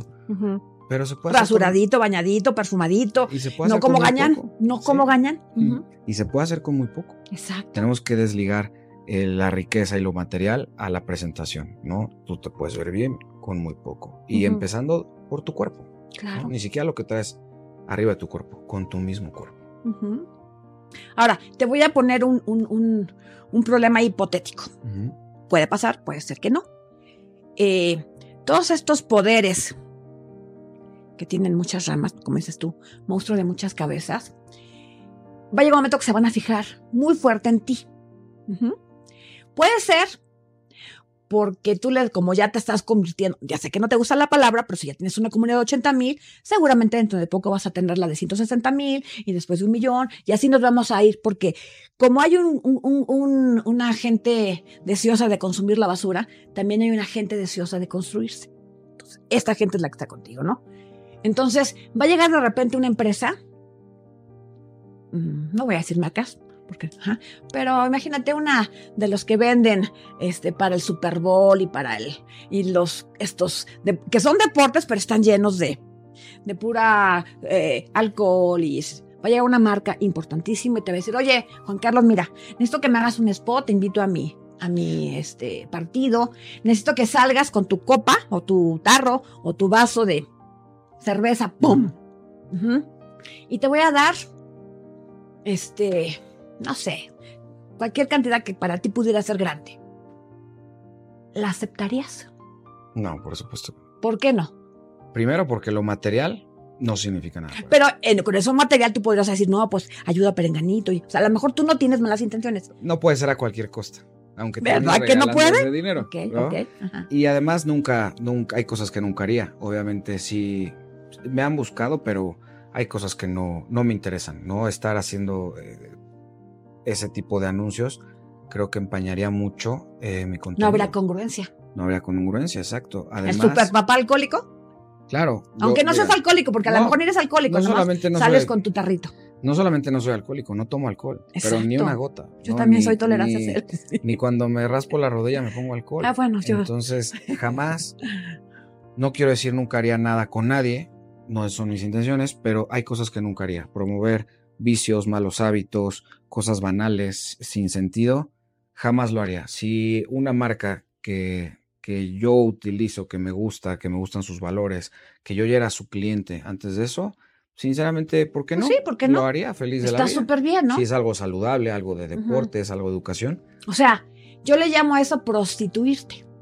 Es otro tipo de prostitución, ¿no? Eso- Es otro tipo, porque estás prostituyendo tus valores, tu congruencia, tu contenido, tu trabajo, tu, tu, tu futuro incluso, ¿no? Porque entonces, pues yo no te entiendo. Hay un dicho que me gusta que dice, no seas como el padre gatica, que predica pero no practica. No sé, ese se lo escuché a alguien y me lo robé. Nunca lo había escuchado. No, es buenísimo. Yo me, me he reído robo. tanto con ese.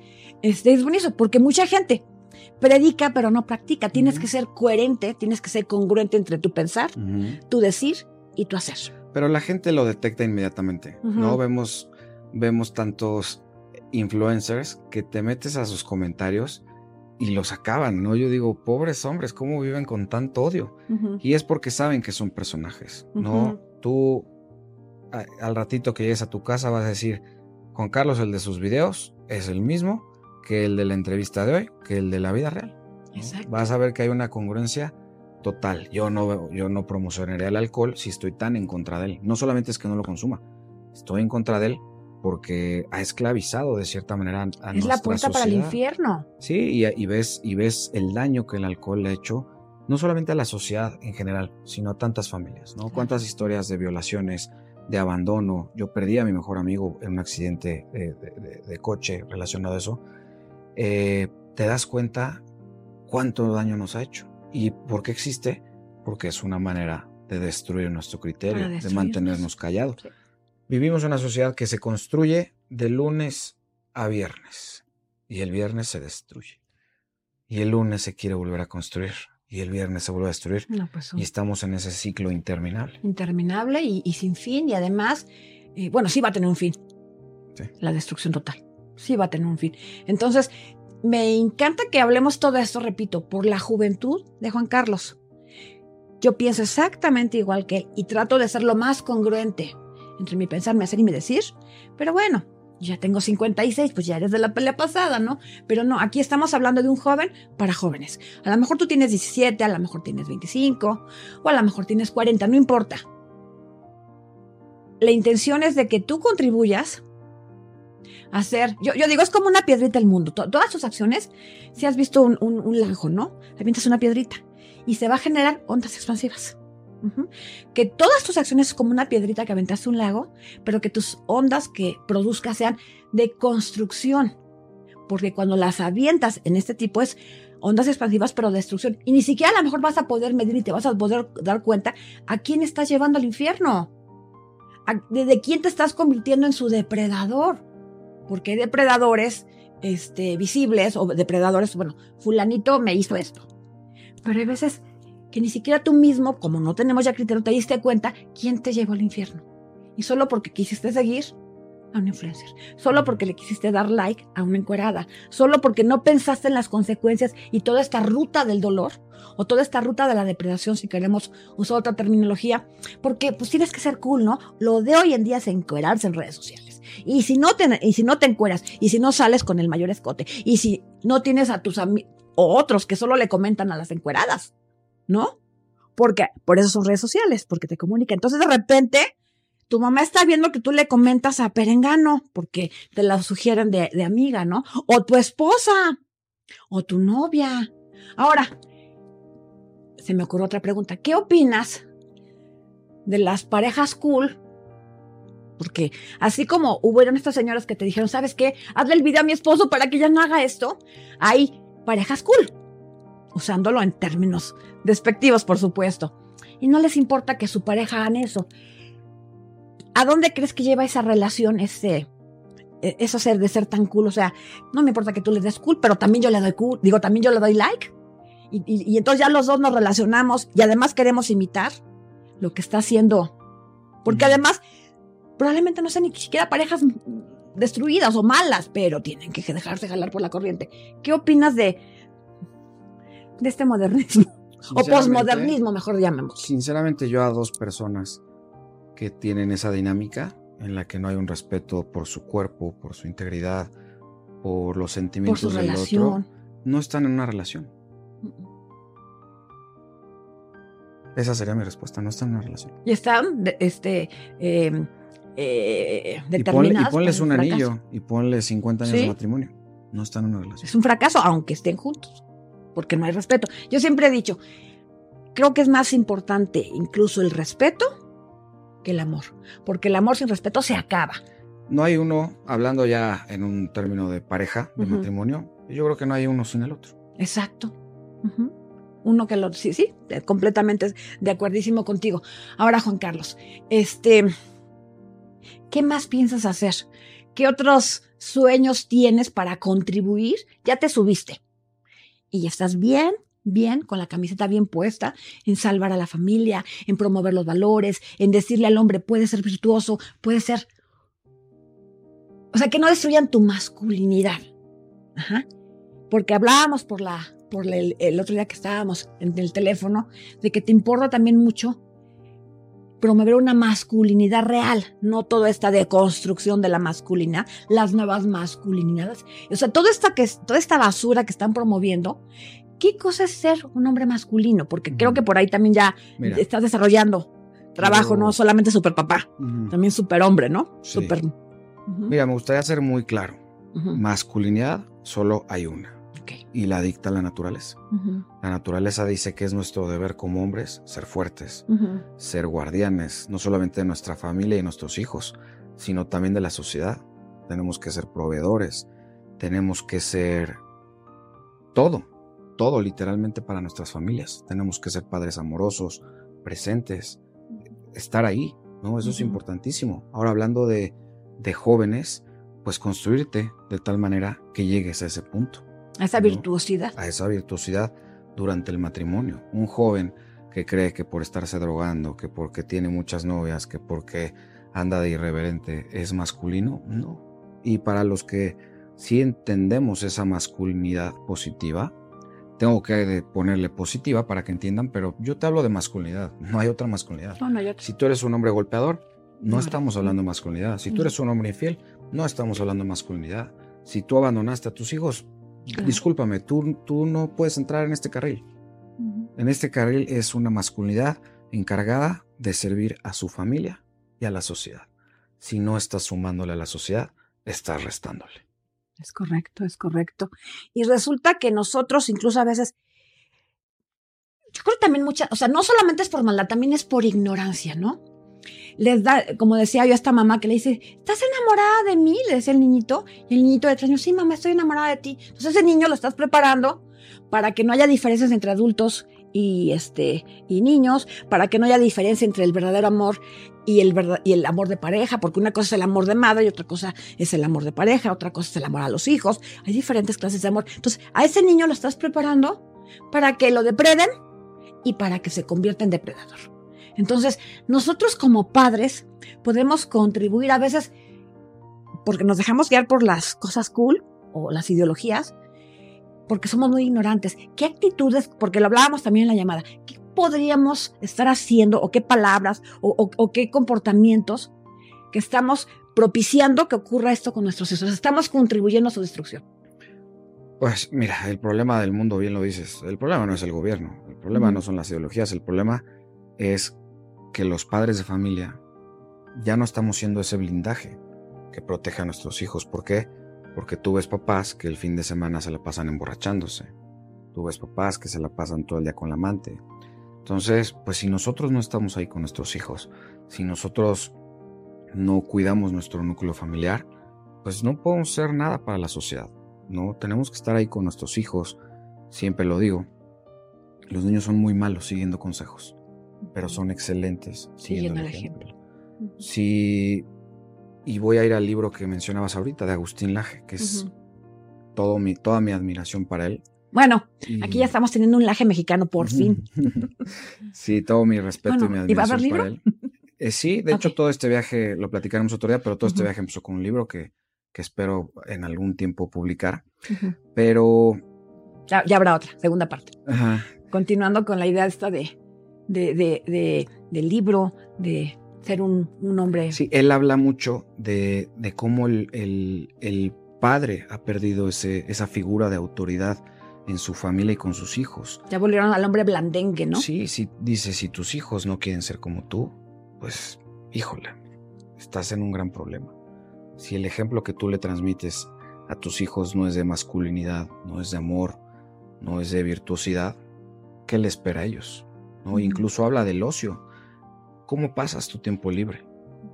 ¿Qué estás haciendo cuando tus hijos te ven que no estás trabajando? ¿Estás tirado ahí viendo TikTok? ¿O estás haciendo ejercicio? ¿O estás leyendo? ¿O estás pasando tiempo con ellos? O sea, el cómo pasamos nuestro tiempo libre los papás habla mucho de la calidad que tenemos como papás. Nosotros, para mí, tiempo libre significa tiempo con mi familia. no significa otra cosa. Y, y mis hijas me ven que hago ejercicio. Bueno, ni siquiera hago ejercicio, hacemos ejercicio, mi esposa y yo. El ejercicio se ha vuelto algo de nosotros, ¿no? Hacemos ejercicio juntos. Y he subido varios videos en donde estamos mi esposa y yo haciendo ejercicio y mis hijas imitándonos, ¿no? A lo que les da su, su, edad, pero imitándonos. Entonces, si nosotros no regresamos a ser no solamente ese ejemplo con nuestros hijos, sino esa autoridad, nuestros hijos están perdidos. Porque muchos papás y muchas mamás le están dando al hijo la autoridad. Le están diciendo a un niño de cuatro años, ¿no quieres comer? No comas. No quieres ser niño, no seas niño. Imagínate. Sé lo que tú quieras ser. Sé lo que tú quieras ser porque tienes cuatro años y estás en todo tu derecho. No, imagínate esa locura. Nosotros como papás debemos ser quienes toman las decisiones por nuestros hijos. Y ponen los límites. Y ponemos los límites y ponemos. Y no somos amigos de nuestros hijos. Prohibido. O sea, quiero dejar ese mensaje muy claro. ¿Quieres ser parte de mi comunidad de superpapás?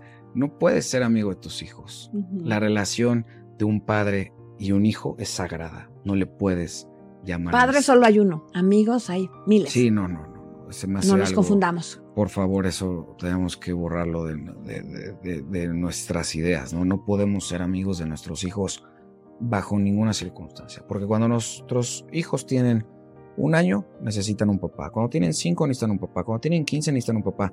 Cuando tienen 25 necesitan un papá y cuando tienen 50 necesitan un papá con diferentes roles. Obviamente eh, no vas a regañar a tu hijo de 50 años, pero sigue siendo. Y hay veces que sí puedes decir, oye, la estás regando, querido. Sí. sí. Aunque ya no tienes esa capacidad ni porque ya no está ni contigo ni nada, pero si estás viendo que tu hijo está haciendo algo que, pues no, yo creo que sí tenemos el deber moral de decir, ¿sabes qué? La estás regando, querido. Sí. ¿No? La estás regando. Exactamente. Entonces, no somos amigos de nuestros hijos. A ver, si ustedes se han dado cuenta, ha habido algo que ha venido desarrollando sin decir la palabra durante este tiempo que hemos charlado, donde decidí leer. Decidí ya no darle la importancia al dinero. Decidí ya no, este, decidí usar mis redes sociales para esto. Decidí, decidir ¿Qué cosa es el libre albedrío? Decidí no anclarme al dolor por eventos que ocurrieron en mi infancia. O sea, decidió, ¿qué es el libre albedrío? Que es otra de las cosas que creo que se ha perdido. Ya no tenemos, ya nos dejamos, usamos veletas al viento. Mm. ¿Qué es el libre albedrío? ¿Para qué nos sirve? ¿Cómo debemos usarlo? Mira, yo quisiera aterrizarlo en algo un poquito más, más digerible. No hablemos de libertad. Ah, ¿qué, ¿Qué es la libertad? Mira, la libertad creo que creo que empieza como te dije por tus pensamientos, ¿no? La libertad te llega en el mejor de los casos ya muy grande en la vida, ¿no? A mí me llegó a los 30 años, después de muchísimo, muchísimo. La libertad no no necesariamente estamos preparados para ella. Por definición un niño no está listo para la libertad, un adolescente. Tiene que desarrollar esa parte porque sí me interesa saber cómo era el, el de antes de 30 años. Y además te voy a decir algo, es un tema fisiológico, tu cerebro no se termina de desarrollar hasta bien entrado los 25. Algunos hablan que los hombres nos tardamos más. Yo te puedo decir que el mío, pues habrá sido 29, Ay, qué bueno, todavía hay esperanza. Sí, a lo mejor ya, ya yo fui de los que tardaron, pero cuando finalmente obtuve esa libertad, no hay vuelta atrás. Te vuelves dueño de tu vida, te vuelves dueño de tus pensamientos, de tus emociones, y te vuelves Pero a libertad de hacer lo que tú quieras. Ay, libertad es irme con las viejas, libertad es drogarme, libertad es. Mm, o sea, ¿qué es la libertad? Es que la libertad, no hay libertad en eso que mencionas. yo, yo, la libertad la veo como hacer todo lo bueno para mí y para el mundo. Libertad, en su expresión más pura, es no depender de agentes externos para ser feliz, ¿no? Si tú necesitas, tú llamas libertad a irte con las encueradas, no eres, no eres libre, eres esclavo de esas emociones. Sí, Entonces la libertad, no. Qué rica entrevista, estamos sacando muchísimo jugo. Ok, y la libertad ya te da la posibilidad de tomar las elecciones para construirte y para hacer la mejor versión de ti mismo. Porque tampoco nos estamos comparando con el mundo, ¿no? O sea, no exactamente eh, es una competencia con el otro. Es decir, sé que estoy creciendo, sé que estoy aportando, sé que estoy haciendo lo mejor cada día un poquito, cada día un poquito mejor. Yo le veo como que esta parte es la libertad, ¿no? Y te lo digo porque estoy ahorita como que muy reciente, cuando a lo mejor, bueno, yo creo que eras niño, salió una película que se llamaba El abogado del diablo. ¿Ya la viste? Sí. Entonces hace unos días estaba yo pensando, creo que no la entendí en esa época, porque mis hijos todavía ni siquiera nacían. Quiero volverla a ver, porque me parece que es tan vigente en aquel momento como en este momento. Exactamente. Habla de cómo te está tentando todo el tiempo el mal, llámale como quieras, y cómo a partir de que te dejes seducir o no te dejes seducir, o uses tu libertad, o no te conviertas en esclavo, o tu libre albedrío, es que tú vas a seguir un rumbo o vas a seguir, o sea, vas a torcer, incluso tu vida y la de los demás. O lo que decíamos, contribuir a volverte de, un, agente depredador, ¿no? Entonces, y luego hay otra película, no sé si, que es más moderna, que se llama Nefarius. No, es así. Te la recomiendo, se les recomiendo, está buenísima. Es una película que habla del, que es de terror, pero no son escenas de terror, es muy diferente. Y el tema es ese, cómo a partir de tus decisiones y de tu libre albedrío encuentras que te construyes o te destruyes. Entonces, creo que lo que tú estás hablando tiene que ver con todo esto. Pero la libertad llega cuando llegas a esa Y en la que te construyes o te destruyes. La libertad es cuando te construyes. Porque cuando, para ser libre, y va a pasar algo que a todos les va a pasar, son tres cosas muy importantes. Te quitas una venda de los ojos, te quitas una venda de la boca y además te pones unos tapones en los oídos. Porque empiezas a ver las cosas con más claridad, empiezas a querer compartir ese mensaje y sobre todo dejas de escuchar los mensajes negativos. Entonces la libertad tiene implícita esa construcción. Si tú estás debatiéndote entre destruirte o construirte, aún no eres libre. Tú no tienes la libertad de destruirte. Solamente puedes alcanzar la libertad al construirte. Perfecto. Y fíjate, y lo ligamos nuevamente con el tema base de este canal, que tiene que ver con las aristas del abuso sexual infantil. Y ustedes saben que yo promuevo y yo creo y, y les he presentado testimonios de inspiración donde después del dolor más terrible y de los hechos más terribles, la gente logra a través de ciertas herramientas, cada quien a veces tiene caminos diferentes, de, lograr vivir una vida plena. O sea, de esa libertad que tú nos estás hablando. Entonces, aquí lo vuelvo a centrar. Resulta que, entre otras de las secuelas que queda cuando viviste traumas de gran impacto, desarrollo, puede ser abuso sexual infantil, otras cosas, o, o puede ser no. O sea, la vida es de muchas vertientes, ¿no? Pero resulta que queda la sensación o la necesidad de estarse anestesiando el dolor. Y entonces viven una vida donde a veces la vida ya no les alcanza porque les llega la muerte o las facturas son muy grandes. Hay una entrevista que veíamos el otro día de un chico que también una historia muy dura y llega un punto donde se alcoholiza y muchas cosas. Y entonces dice, es que ya no voy a alcoholizar. No, no, le dicen, a ver, querido, pero tienes que componerles una, una, una palabra altisonante. Tienes que componer todo este desastre que dejaste en tu camino de, de, adicción. Tienes que componerlo. Entonces, a veces la factura es muy alta porque destruiste muchas cosas, porque incluso tu vida no alcanza. Entonces, las personas que, que, que, vivieron este dolor usan estas anestesias de destrucción, de destrucción, ¿no? Entonces, a pesar de todo, se puede, y a pesar de todo, es libre albedrío. Entonces, yo quiero que hablemos, y ya casi para cerrar, porque sé que tu, tu tiempo ya se nos está agotando, este, que me, que me digas cómo era este, este Juan Carlos de antes de los 30 años. Porque si Juan Carlos pudo, o sea, no estábamos hablando de un testimonio exactamente de, de, mi, de mi, sección de, de inspiración, pero si Juan Carlos pudo darle esta dirección de libertad a su vida, ¿cómo era para lo que eres hoy? O sea, ¿cómo eras? ¿Cómo eras? O sea, no, no te imagino este, en lo peor de lo peor, pero bueno, sí me estás diciendo que a ti ya te llegó la libertad a los 30. Entonces quiere decir que, no que, que aún a pesar de tener estos valores y todo eso, también te faltaba este criterio del que hablábamos. Y conducta, ¿no? Yo tomaba, yo fumaba cigarro, nunca tuve un tema con las drogas, de hecho nunca las probé, pero sí tomaba socialmente, nunca tuve un problema tampoco, porque es lo primero que te preguntan, ¿no? Sí. Nunca, nunca fumé mucho, siempre era un tema social. Y es chistoso porque cuando digo no tomo, la gente me dice rehabilitación y yo no, simplemente nunca abusé de él y en el momento en que conseguí mi libertad dije, esto ¿Para qué lo necesito? Exacto, no lo necesito.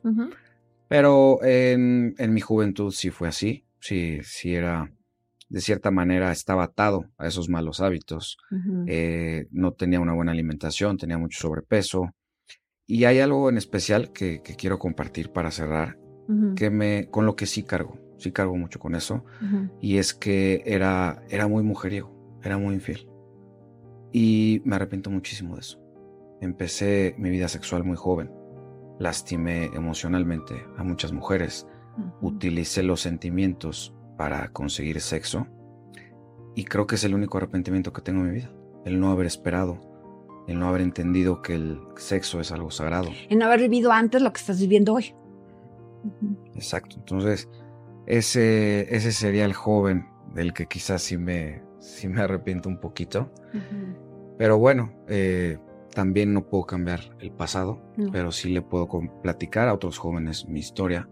A mí me hubiera gustado esperar más, el no utilizar eh, los sentimientos como una manera de conseguir sexo eh, y también lo, normal, el materialismo, ¿no? El soñar con tener mucha abundancia, el creer que lo material te va a dar riqueza y no está ahí la felicidad, ¿no? O sea, creo que cualquier persona que haya, que haya roto ese punto de equilibrio en donde gana más de lo que gasta, con todas las aristas que hay, desde que te sobre mil pesos hasta que te sobren mil millones de pesos cada mes, todos te van a decir que ahí no estaba la felicidad, ¿no?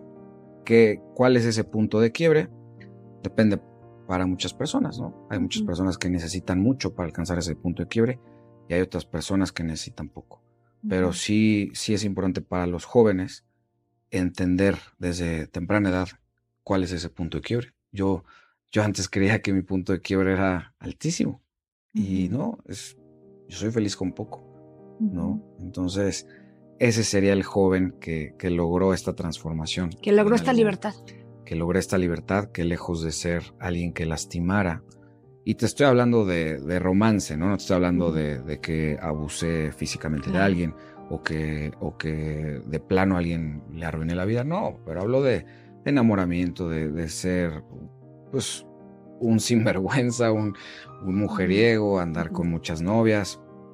Y bueno, me quedo en paz porque absolutamente con todas las, las novias que he tenido he, terminado bien, o sea, a pesar de lo que hice, no hay nadie que te, que, te pueda hablar mal de mí, espero, o quizás serían muy poquitas las cosas, pero sí definitivamente creo que ese es el cambio más, más radical. Yo cuando tenía 26, 27 años me vi toda mi vida como un mujeriego, ¿no? Yo veía mucha felicidad en el tener ese amor de las mujeres y ya no significa nada. El único amor que quiero a manera de pareja es el de mi esposa. Con ese es más que suficiente. ¿Y qué características tienes digo, qué característica tiene y cómo las defines y cómo podrías compartir tu experiencia, que es esta mujer, tu esposa, la madre de tus hijos. Entiendo que es una mujer virtuosa. Qué importante es también ser un hombre virtuoso, pero también elegir a una mujer virtuosa. Por favor. También. Es, otro tema. Es la decisión más importante de la vida con quien te casas, ¿no? Esta reconstrucción de la que te hablo, sin mi esposa no hubiera sido posible, ¿no? Ella fue un gran ejemplo para mí. Ella siempre fue una persona muy alegre, muy buena, deportista, eh, casi siempre comía bien, por lo menos entre semana. Entonces, seguirle el ejemplo a ella fue muy fácil, ¿no? Y nos tocó en nuestros primeros años de, de matrimonio el encierro y un tiempo que separó a muchas parejas, a nosotros nos, nos unió muchísimo, ¿no? Ya todo lo bueno de la vida lo compartimos, ¿no? El ejercicio, el amor por nuestras hijas, el amor que nos tenemos, los buenos hábitos se convirtió en nuestro matrimonio, ¿no? Nuestro matrimonio está definido por esas cosas, ¿no? Y, y es gracias a ella, ¿no? esta transformación también, no le quiero quitar valor porque a lo mejor si yo me hubiera casado con alguien más, no estaría aquí. Es correcto, es correcto. Es que importante que lo resaltes porque, pues, una encuadrada de las redes sociales no te va a llevar a este camino de libertad, te va a llevar a un camino de infierno. Eso es otro punto de donde le, rascamos a otra arista, ¿no? O sea, una cosa cómo nos va llevando y encadenita tantas cosas. Juan Carlos, yo sé que ya se nos acabó el tiempo, de hecho ya nos pasamos cinco minutos, estoy viendo el cronómetro. Algo que tú quieras puntualizar, decir, cerrar, eh, que no se haya tocado o que crees que... híjole, creo que ha sido la plática más completa que he tenido. ¿En serio? Pues qué honor. Te agradezco muchísimo. Me gustó mucho estar de este lado. ¿no? Normalmente yo soy el que invito personas a mi programa y pues de esta manera me diste la oportunidad de hablar y de, y de plantear De que conozcamos más a Juan Carlos. De que me conozcan más y no a través de un video, porque a través de un video, pues no es lo mismo, ¿no? Que escucharme hablar una hora y media y que me hagan preguntas y tener la libertad de contestar. Te agradezco muchísimo. Y quiero terminar con una idea. El, el, mundo está muy mal, definitivamente. Como te dije, existe mal en este mundo. Y la realidad es que los hombres somos los que lo causamos. Fuimos nosotros los que abandonamos ese deber divino de proteger a nuestra familia y a nuestra sociedad, nosotros cometimos atrocidades, cometimos muchos abusos hacia la mujer y los únicos que podemos remediar, remediar, la situación somos los hombres. Ustedes llevan mucho tiempo intentándolo solitas y desafortunadamente no se puede. Tenemos que trabajar en conjunto, ¿no? Ese es el mensaje que les quiero dejar. Pues muchísimas gracias. Ya ven cómo no me equivoqué. Les presenté un humano trabajando por humanos desde otro flanco, desde otro tema, desde otra perspectiva. Pero al final converge. Necesitamos más humanos trabajando por humanos, porque si no, de verdad, de verdad, que nos vamos a extinguir. De verdad, de verdad, que esto va a tener muy malos resultados. Entonces, muchísimas gracias. Espero que te inspire, espero que, espero que lo compartas, espero que lo sigan más para que esta comunidad siga creciendo, pero sobre todo, sobre todo, que te quedes con su mensaje. Muchísimas gracias, Juan Carlos. Gracias, muchas gracias.